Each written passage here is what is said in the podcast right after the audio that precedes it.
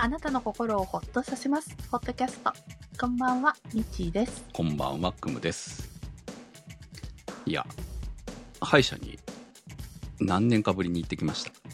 おー。吐いたですかいや、前回は、えーっと、多分、ホットキャストで話してるはずなんですけど、歯石がね、ブロックで取れて、はいはいはいびっくりして歯が欠けたんじゃないかと思っていて、それから1ヶ月間ぐらい、ねあの、歯石取りをやったという記憶があります。うん。もう、でもだいぶ前ですよね。うん、もう本当記憶にないぐらいの。はい。で、今回は、あのー急、急にね、歯茎が腫れて、うん。まあ、急にというか、この3日ぐらい若干調子は悪かったんですよ。うん。まあ、うまいもん食ってましたけど。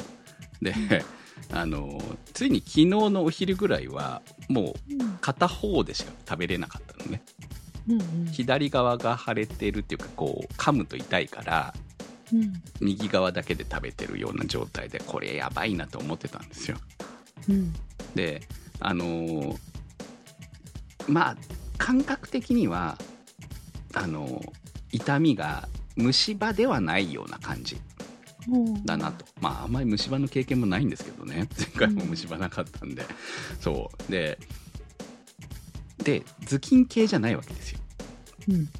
でこの痛みというかまあなんか腫れてる感じもあったんでしかもぷくって腫れてる感じがあって、うん。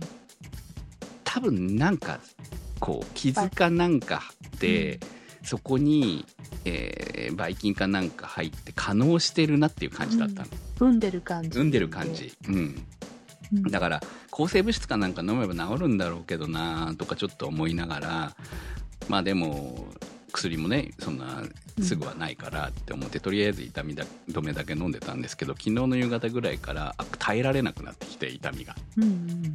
もう結局ちょっとこう歯が触れる触れるというか噛むだけでズキンズキンじゃないなこう痛痛むわけですようん。うん。うん。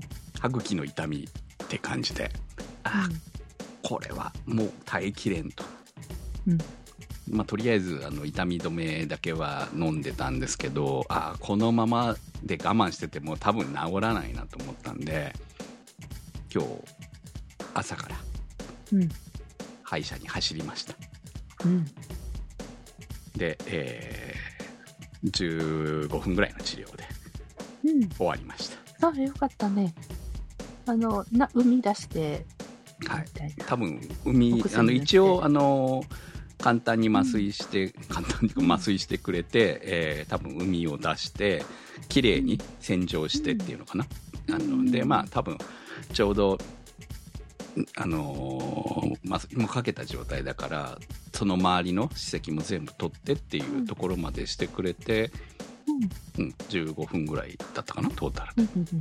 でまあそれで、えーまあ後からちょっと痛むとは思いますって言われて痛み止めと抗生物質と出してもらって、えーうん。帰ってきましたこれでなんか状態がまたひどくなったりとかしたらまた来てくださいって言われたんで、うん今のところあのー感知してるんじゃないかなっていう。まあ若干まだあの鈍痛っていうのかな。痛みがないわけではないですけど、その今日の朝の状態から比べれば、うん。うん。落ち着いた。落ち着いた感じ。で、もうい、あのー腫れもなくなってますんで、うん。はい。はい、ちなみにですね前にクムさんが歯医者に行ったっていう話をしたのが2015年。え11月でした。そんな昔だったんだ。はい、あのカルキと歯医者とアヒージョとってちょうど我々はアはいヒージョブームが来てる頃ですね。そんな頃かい。いつだよ。そんな頃です。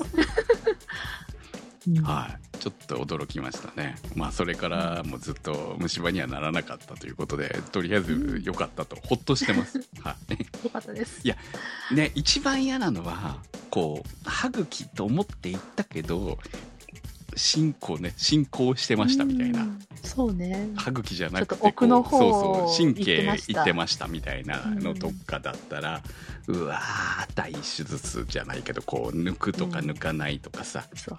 工事があるそからね。う。あと親知らずも私残ってるんですよね、うん。うんでそれの影響がでかいんで親知らずを抜きましょうとかうんうんそういうのは一切なかったんで、まあ、とりあえずホッとしたっていう、あ はいま私は歯列矯正で歯は、おあの親知らずの辺は抜いてあるから。あでも昔私抜いた話はうん。その時多分してると思うんですよね、だから、うん、4本抜いたで健康な歯を4本抜いた話とか,、そう。だから昔は本当に麻酔が痛かった。麻酔のための麻酔が欲しかったぐらいに痛かったんで、う本当痛いね。うん、で今本当チクってしまうすぐらいの本当チクって済むんで、ねいや本当ね歯医者ね、うんあのー我慢しない方がいいですよ、まあ前回の時も思ったんだけど、そうね。もう行った方があの、うん。昔みたいには痛くないんでうん。こ怖いっていうのが優先、まあ、私も怖いよ。正直行きたくはないんだけど、うん。でも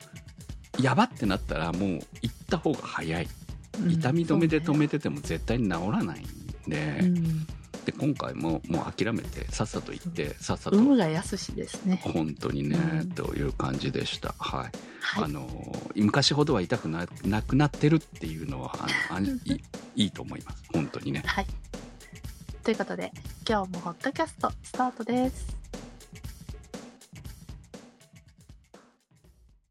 まあ毎日ね美味しいものを食べてる私が、えーお茶漬けと梅干しだけを食ってるっていう時点で何があったんだろうと思ったと思う。お茶漬け、お茶漬け普通じゃん。お昼ご飯。いや、夕ご飯ですよ、あれ。あ、夕ご飯なんだ。そう、夕食ですよ、あれ。うんお昼ご飯は、あの、うんチャーハン、ラーメンセット食ってました。私なんか、おひ、昼、あ、そうそうそう、昼ががっつりだったから夜はあっさりだったのかなとか。うん、ね。酒も飲まず、だからやれそうですよ。飲んじゃダメですよ。柔らかいものしか食えなかったんですよ、もうあのタイミングは。そう。お本当はおかゆでいいぐらいだったけど、うん。もうご飯が残ってた、ねうんご飯が残ってたから、もうとりあえずそれをうん。もう梅干しで食って、うん。で朝も同じでした、今日。あ、そうなんはい。だ。とりあえず痛み止め飲みたかったからね、朝からこう、ご飯の残りご飯とうん。梅干し同じように食って、それで、まあ、あと薬飲んで、うん歯磨いて病院行ったんですよ。じゃあ、明日、明後日ぐらいから通常食ですかね。うん、今日の夕食、あ、で、うんお昼は今日、うどん食いました。うんうんうんうんもう一応ね、大丈夫な状態でしたけど、まあうんまあ、まだほら、あのーこう、皮膚、歯茎的には、えーっと、ちょっとは痛みがある状態なわけですよね。こう、綺麗にしたりとかしてる、削ったりとかしてるわけじゃん。ちょっとね、うん。そういう部分もあるから、だから、えーまあ、ご飯食べていいって言われてたんですけど、うん。うん。えーうどん、うどんにしましうん。なるほど。た。はい。で、夜は、えー親子丼でした。まあうん、柔らかめのっていうことで。うん明日からは普通です。でもね、明日ね、私一人なんですよ、夜。うん。あの家族おかゆにしときなさい。えーだって家族は、あの、なんか、う娘も妻も送別会らしいんですね、明日ね。うん金曜日だしね。うんだか、ら、二人ともいないで、私一人なんですよ。うん。かといって、今週もう寿司屋一回行ってるんですよね。うん。なので、あの、夜に一人寿司屋はさすがにねって思ううん。ので、もう家で、うん。家でなんとか、なんとか家で弾けるつもりだね。そうそうそう。もうね、自分の中ではね、あのースーパーで刺身の盛り合わせを買ってきて、日本酒でも久しぶりにね、うん。お家を、お家で飲む日本酒を買ってきて、冷酒かなんかで、うんで、楽しもうかなと、一人で。うん。なるほど。はい。楽しい一人宴をするんですね。うん、まあ楽しいというか、まあ一人宴よりも、それは飲み屋に行く方が楽しいんだけど、うん。帰りがね、あるじゃないですか。まあ、歩かないといけない？そう。いや、歩いて帰れるぐらい、えーまあ、寿司屋は歩いて帰れるんでいいんですけど、まあ、うんね、他に居酒屋とか行こうと思うと、帰りとかね、まずお店が空いてるのか問題もあるじゃん。金曜日だし、そ,、ねの送別会のシーズンだし。そうね。大体あの、よくあるのが貸し切りになってるパターンとかありますよね。はいはい当てにしていったうら。ん。だからい行きたい店じゃない店に入一人で入ってまで、こう、飲みたいかって言われると、こう、アウェー感があるじゃない？うん。だから、うーん、って悩んだ時にもう、もう家かな、と思いながら、はい、明日は一人飲みをしようかなと思っているところではあります。はい。私は送別会は日曜日のランチになって、あはいランチか、飲めないな。と まあでもそういうシーズンですよね、本当にね。そうね、うん本当に寂しくなるなぁとはい。思いなまあがら。まあ、ちょうどタイミング的にもこう、ね、コロナ、い一応一息ついてっていう感じになったと思いますし、やっと送別会ちゃんとできるのかなっていうところもあって、うんうん、まあまあ良かったですね、本当にね。抜けてみるとね、っていう感じはうんあると思います。ちょうどこの週末はお花見うん。の人たちも多そうですよね。そう。ちょっとね、雨が続いてたんで。あ、そうか、雨だ。週末雨だ。こちらの。うん。そうか天気予報では雨明日はなんか。とりあえず、ずっと本当は雨って聞いてたんですけど、明日はなんか抜けるみたいでしたけど、うんちょっといまいちよくわからないんですよね。週末の天気まだ。名古屋土日雨になってるんで。ああ、日曜日また雨ですあね。うん雨の中出かけるのかってちょっとなんか曇りだし、ちょっとなんかその、ね、お花見っていう、うん来週、平日の方が27以降の方が晴れてるって感じ。でも寒いな、ねちょっと。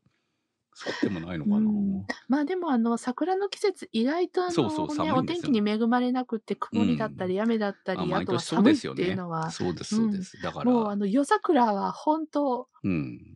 辛いよね。ちょっとビール飲むの辛いよねって。そうそうそうそう。そういう記憶があります。うんはい、確かに。うん。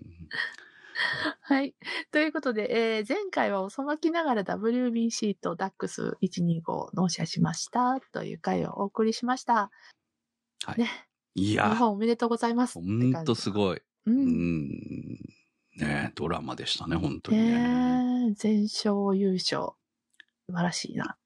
いやー、ちょうどね、あの日がですね、その、もう、準決勝はうん。朝からもうね、休みでしたからね、興奮しながら見てたんですけれども、決勝の時はですね、私うん、決勝も見れると思って楽しみにしてたら、決勝の日って、実はあの、うちの母をうん。病院に連れてかなきゃいけない日だったんですよ。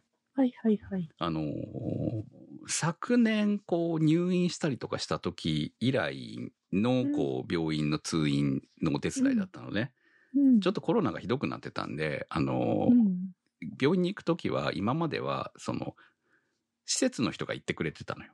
うんうん。そうね。代わりに外部との接触を。そうそう禁止してたっていう感じもあって、で、えーまあ一応コロナも落ち着いたというところで、えーまた元のシステムに戻ったみたいで、うん。急に行ってくださいって言われて、よりによって。ええみたいになってたところだったんですけど。そう。だからまあ、急、急っていうかね、一応前もって分かってたんだけど、スケジュールは。うんでも、ここで決勝が来るとは思ってなかったから、俺もそう。ね。はいうんだからまあ、休み明けの、こう、月曜日は多い、多いだろうと思ったから、うん。まあでも、祭日明けではあるけれども、まあ、この辺に行っとかなきゃいけないかなというところで、あのーちょっとね、あの、足を骨折してたので、うんその整形外科のあの、経過観察みたいなやつですね。レントゲン取ってっていうのに連れて行ったんですけど、うん。まあだからね、まあ、ちょうど娘と一緒にね、こう、車椅子から降りて乗せてまた車椅子みたいなところもあったんで、一人じゃ大変だったんで娘と一緒に行ってきたんですけど、うん。いやもう、病院の中でももちろんみんな応援してるわけですよ。あテレビを、テレビの前でね。うん。まあそれずーっと見てたんですけど、で、えーでも最後まで見れないわけよ。うん。出るからさ。うんうん。そしたら、えーでもこれ続きがって思って、結局 Amazon プライムで見てましたよ。うん。だから優勝の瞬間は Amazon プライムで見てました。なるほど。はいまだちょうどね、送送って帰っていく時でした。ああうん、病、まあ施設にも送ってね、日本の大半の人はみんな仕事 があるから、本当にそうね。ね、見れないんですけどね。はもう私も、えーなんで8時からなのって思いながら。国民の反動にしてほしかったよね。本当ね。いやだからねいい会社とかはもう午前中は開けて、ね後半みんな、あの、全力を後半に尽くしましょうみたいな感じのいい会社もいあったっていう話もまあ、聞きます、うちは、はい、上が全く興味ないので、うん。もちろんそんなこともなく、ね、いでがあの、電車の中で、高校生とかがね、あの、とりあえず、多分アマンプラカンかうんのライブ配信見てて、はいはいおーって思ってたんですけど、仕事始まったらすっかり忘れてて、はい。お昼休み入って、スマホ見た途端に、あゆ勝ってる、優勝してる。ねえ うんほんと、こんなにね、昼休みは大湧く盛り上とは思い。ませんでしたね、でもね。そうね。で、夜帰ってからアマプラで、まあ、えーちょうどテレビでもやってたんですけど。ね。うんだから、あの、やるだろうと思ってたら、え、いや、やってなかったよ。テレビでやってましたよ。あの、テレビの予告には入ってなかったんだけど、り急にやったんですよ。だかあ、あのね、前日のは、あの、準決勝のら、はは、やってましあの、たち。ゃんと、あの、番組表にも入ってたんだけど、だから決勝まで行くというのが分からなかったんで、うん組んでなかったんですよ。でも、8時からやってたんです。あそうなんだ。はい、だから、うんあの、うん予告とかのテレビ欄的な、そのあの、あれにも載ってなかったの、最初。で、あのー急に。臨時で始まったみたいですよ。だから、うん、ダイジェストですか？いよいよちゃんとフルで。えー、そうなんだ。いや、アマプラ見てて、うん最後、終わったところで、パツッと切れて、うん。衝撃で、え、待って、インタビューは？インタビューはないの？テレビ見たらよかったですね。えうん。あ、なんかちょっと呆然として、もういいや、寝ようって出たんですけど。いやーまあ、うん本当にね、あのーワールドベースボールクラシックって3年おきなんですか？いや、?4 年おきなの ?3 年後にっていうのを聞いたんで、3年後なんですかね。そうなんですかね。はい。毎年やりゃいいのね。毎年大変だと思いますよ。毎年ダメなのかな？毎年やったら野球絶対盛り上がると思わない？ねって思ってさ。うん。あのー開催国とか、こう、なんかサッカーのワールドカップに比べて、うん。実際野球って参加してるチームの数ってそんな多くないでしょ？うん。選抜だもの。うん。このぐらいの規模だったら毎年やったら野球人口増えるんじゃないの？と思うんだけどね。まあ、どこがやるのかという問題もあるんでしょうけど。お、お、いろいろ大人の事情もあいや、まるので。あね。そうそう。うんいやいや、でも、うんでも本当にそのぐらいなんか面白かったなっていうのが、まあ、とにかく今回の経験にあったな。は良かったそうそうそう。そう。うんだからそれが、あのーまあ、本当に、定期的なのがその何年起きてよりも、もうせめて2年起きぐらいだったら全然、ね、盛り上がりが続くんじゃないのかなっても、やっぱこう、期間が空くと盛り上がりってやっぱり冷めていくじゃない？どうしてもね。うん。そうん、。あとやっぱり旬選手の旬な年齢がずれていくっていうところのかなんか残念さもあるじゃない？ぴったし合う人もいれば、ね、こう、旬が過ぎる人もいるだろうと思うし、うん。まあ、野球選手は、その、サッカーとはまた違うところはあると思うので、年齢が上がっても活躍できる場っていうのはあるとは思うんですけど、うん。こう、その部分の、こう、組み合わせの面白さみたいなところも、2年おきだったらより楽しめるんじゃないのかなとか思ったりするぐらい、まあ楽しかったなっていうことですよね、結局ね。うん。うん。はい。よかったです。これを、これで、ね、普通の、いや、あの、普段の野球、あの、野球を、日本国内の野球を皆さん楽しんでもらえたらな。でもあんまりこう、今テレビでも放送しないんで、うん。そう。いややっぱり、、そう？してるよ。あ、それは地域にもあよるのそうかもしれないですね。そう、あの、多分、うん球団のある地域はもちろんあるんですよ。はい。うん。そんなに見ないないとちょっとですね。長レビで崎はないとね。はいはい。うんまあ、ない多分それがまた、あの人口の、野球好き人口を左右するっていうのまあ、あるでしょうね、当然ね。う。うんローカルテレビの中でやったりとかしてるでしょうからね。うん。それがね、ないから、やっぱり、こう、もう、もう、うんでもほら、別にどこか応援してるわけじゃないから、興味ないわけですよ。だからやってても見ない。ね、今まではね、興味なかったですからね。うんやっぱりね、応援するチームが必要なんだと思うんですよね。そうね。応援するチームがあれば、どんな試合でも楽しめる。どんな、いろんなことを楽しめるいやいや。いやいや、点数入らないうん勝敗だけじゃないから。負ける、負ける。いやいや、勝敗だけじゃなくなるから、気持ち的に。いや、うん。ファンになれば。うん、うんまあいいや。はい。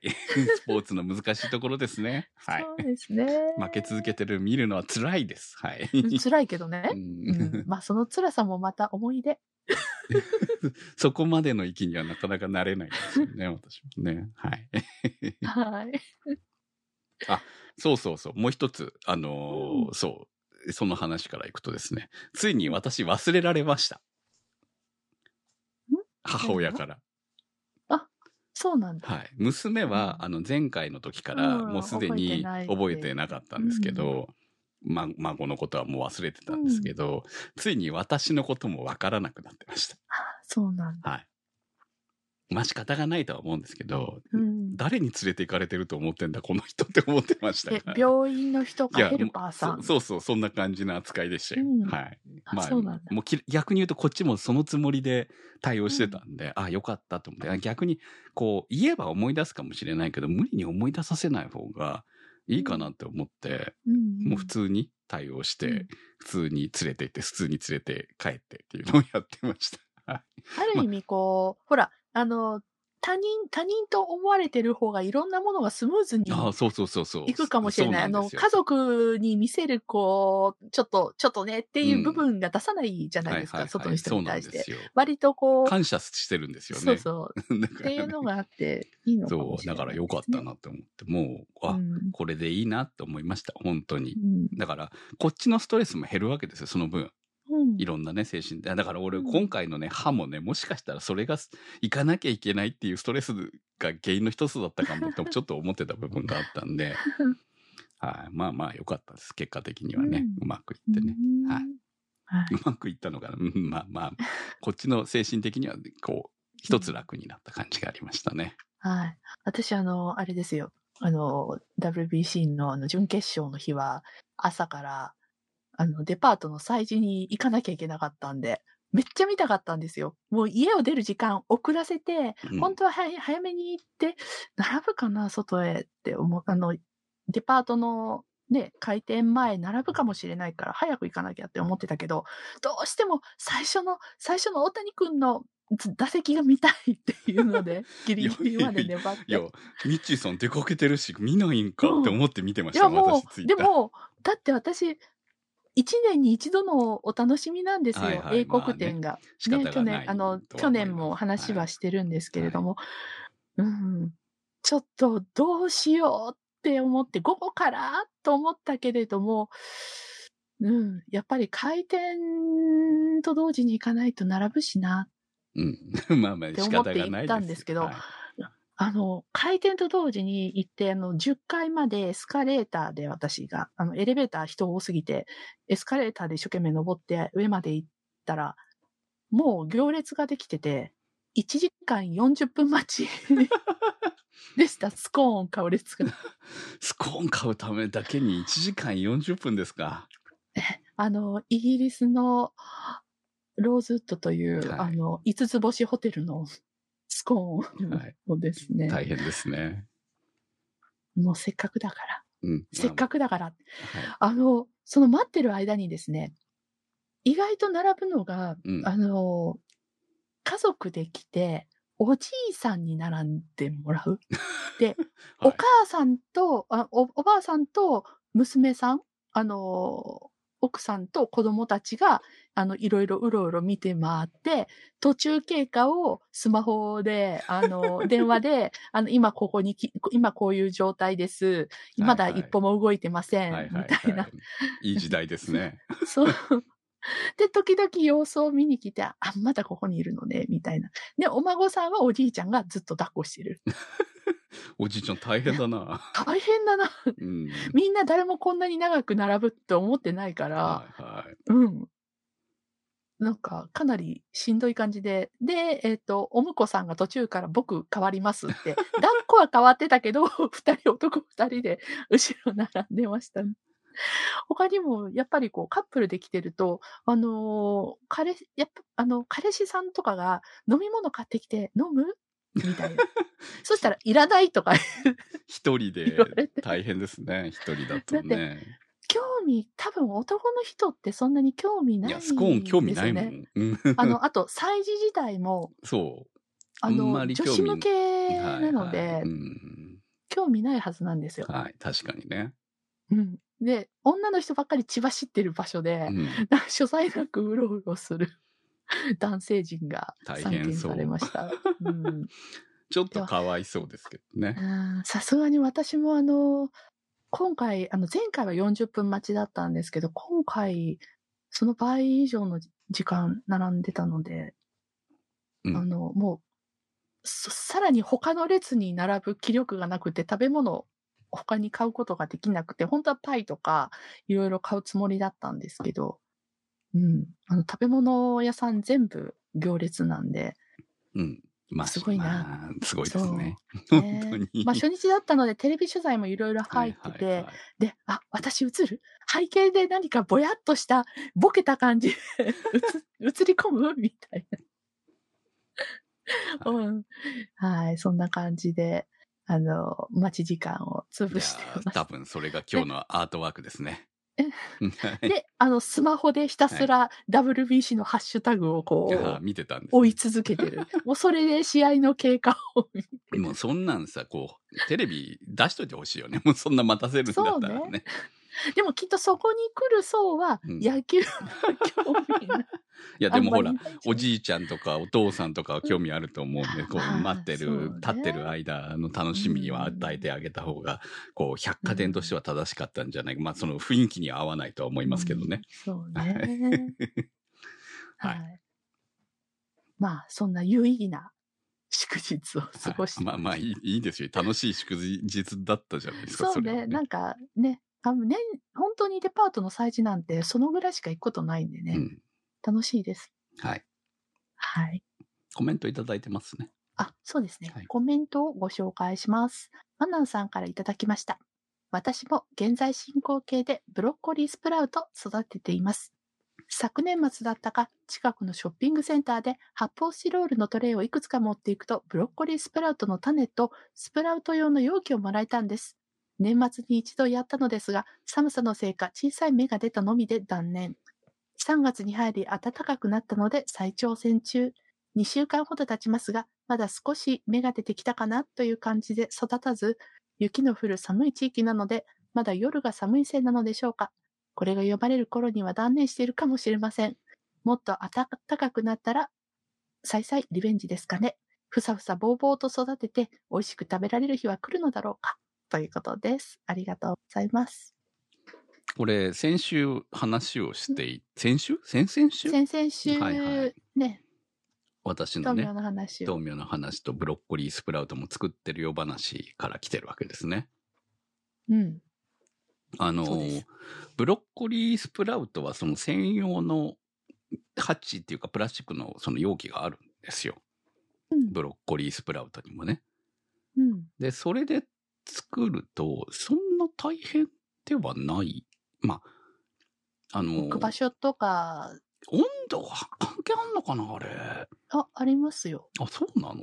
あると思います。あの、普通に、ちなみに先週ですね、話をした。あはいはいはい。うん。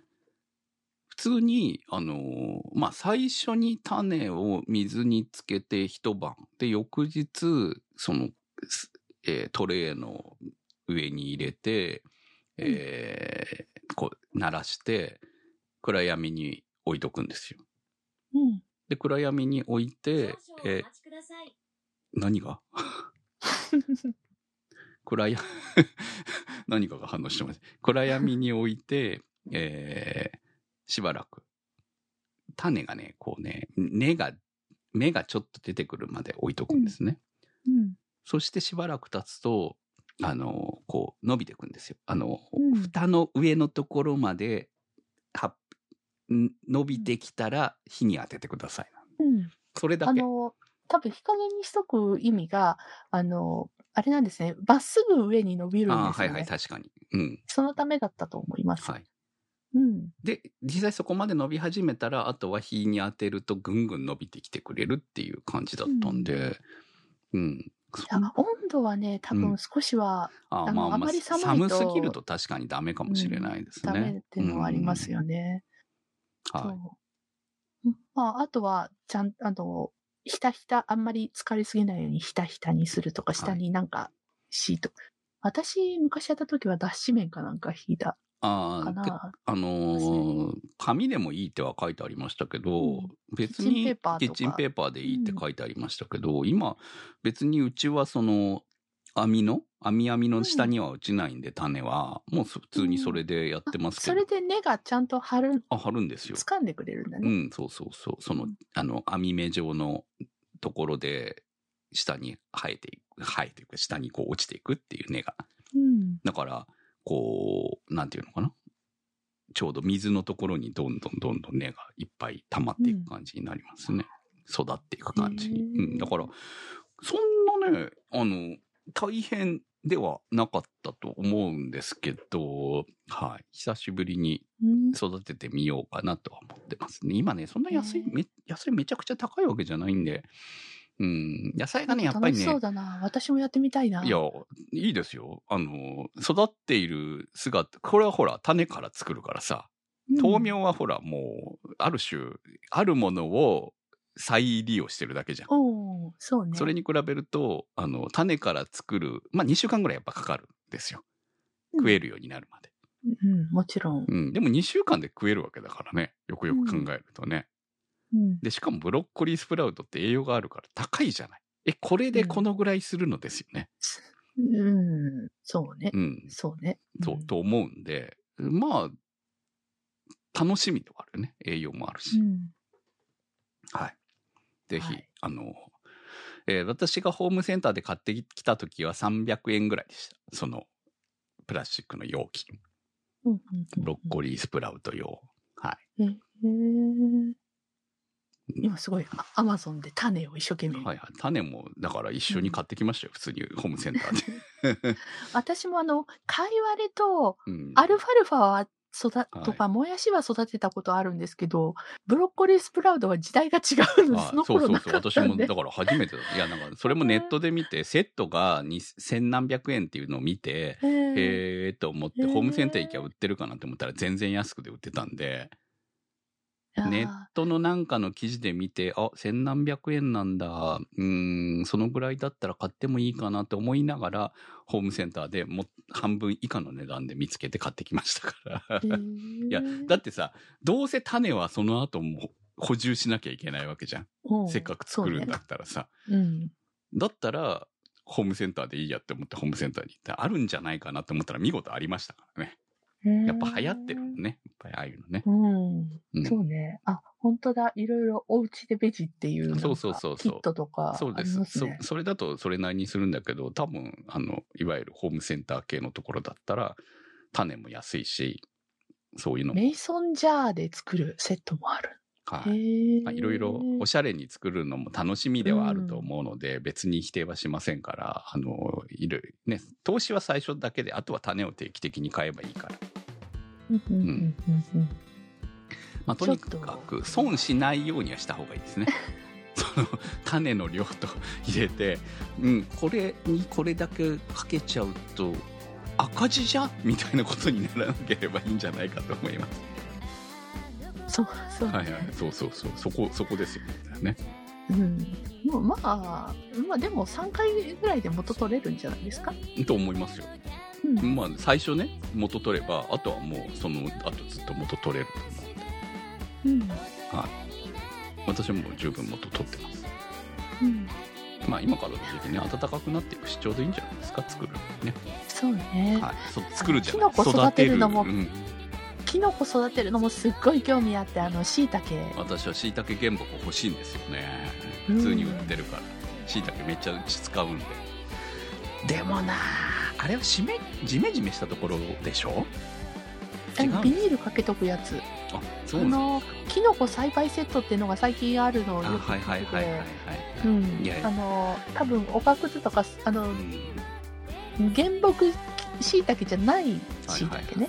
なるほどね。うん。そっちのお手軽な方でいいので。はいはい、記憶一。回やってみたいなと思ってます。だって普通に原木椎茸がいっぱい売ってるんですもん、ホームセンターに行ったら原木が。まあ、クマさんち庭があるからそうる、庭があるからできる。うちはそのやろうと思ったら。げ原木の環境が無無理なんで、あまあね、普通のね、うんアパート、マンションでは難しいか多もしれない分。カラッカラになっちゃうやろうかなう、ん椎茸。いや、やろうよ。やって、あの、観察日記つけようよ。原木椎茸はね、めっちゃ興味があるんですよね。でしかも椎茸好きだからね。うんキノコめっちゃ好きなんで、うんあと舞茸も舞茸作れるのかな家に 舞茸が一番好きなんですよ私好きキノコであなめたけセットもある。すごいね。ああいい時代ですね今ねうーん。スーパーでキノコの値段がちょっと落ち着いてきたので、はい、嬉しいです。はい、キノコは冷蔵庫にいつもいっぱい入ってますはい。ということで、ホットキャストは検索サイトで HOTCAST と入れていただくと出てきます。今週のホットキャストはチョチョさん立ち切れ線香さんマキさん怪しいたぬきさんスーギーさんてる兄さんにわっちさん大さん長通りさん画伯さん紫のサルスベリさん大宮ランナーズハイさんミーヤさんチョコバニさんラビスさんのサポートにてお送りいたしました番組のサポートをありがとうございます。それではまた来週。さよなら。さよなら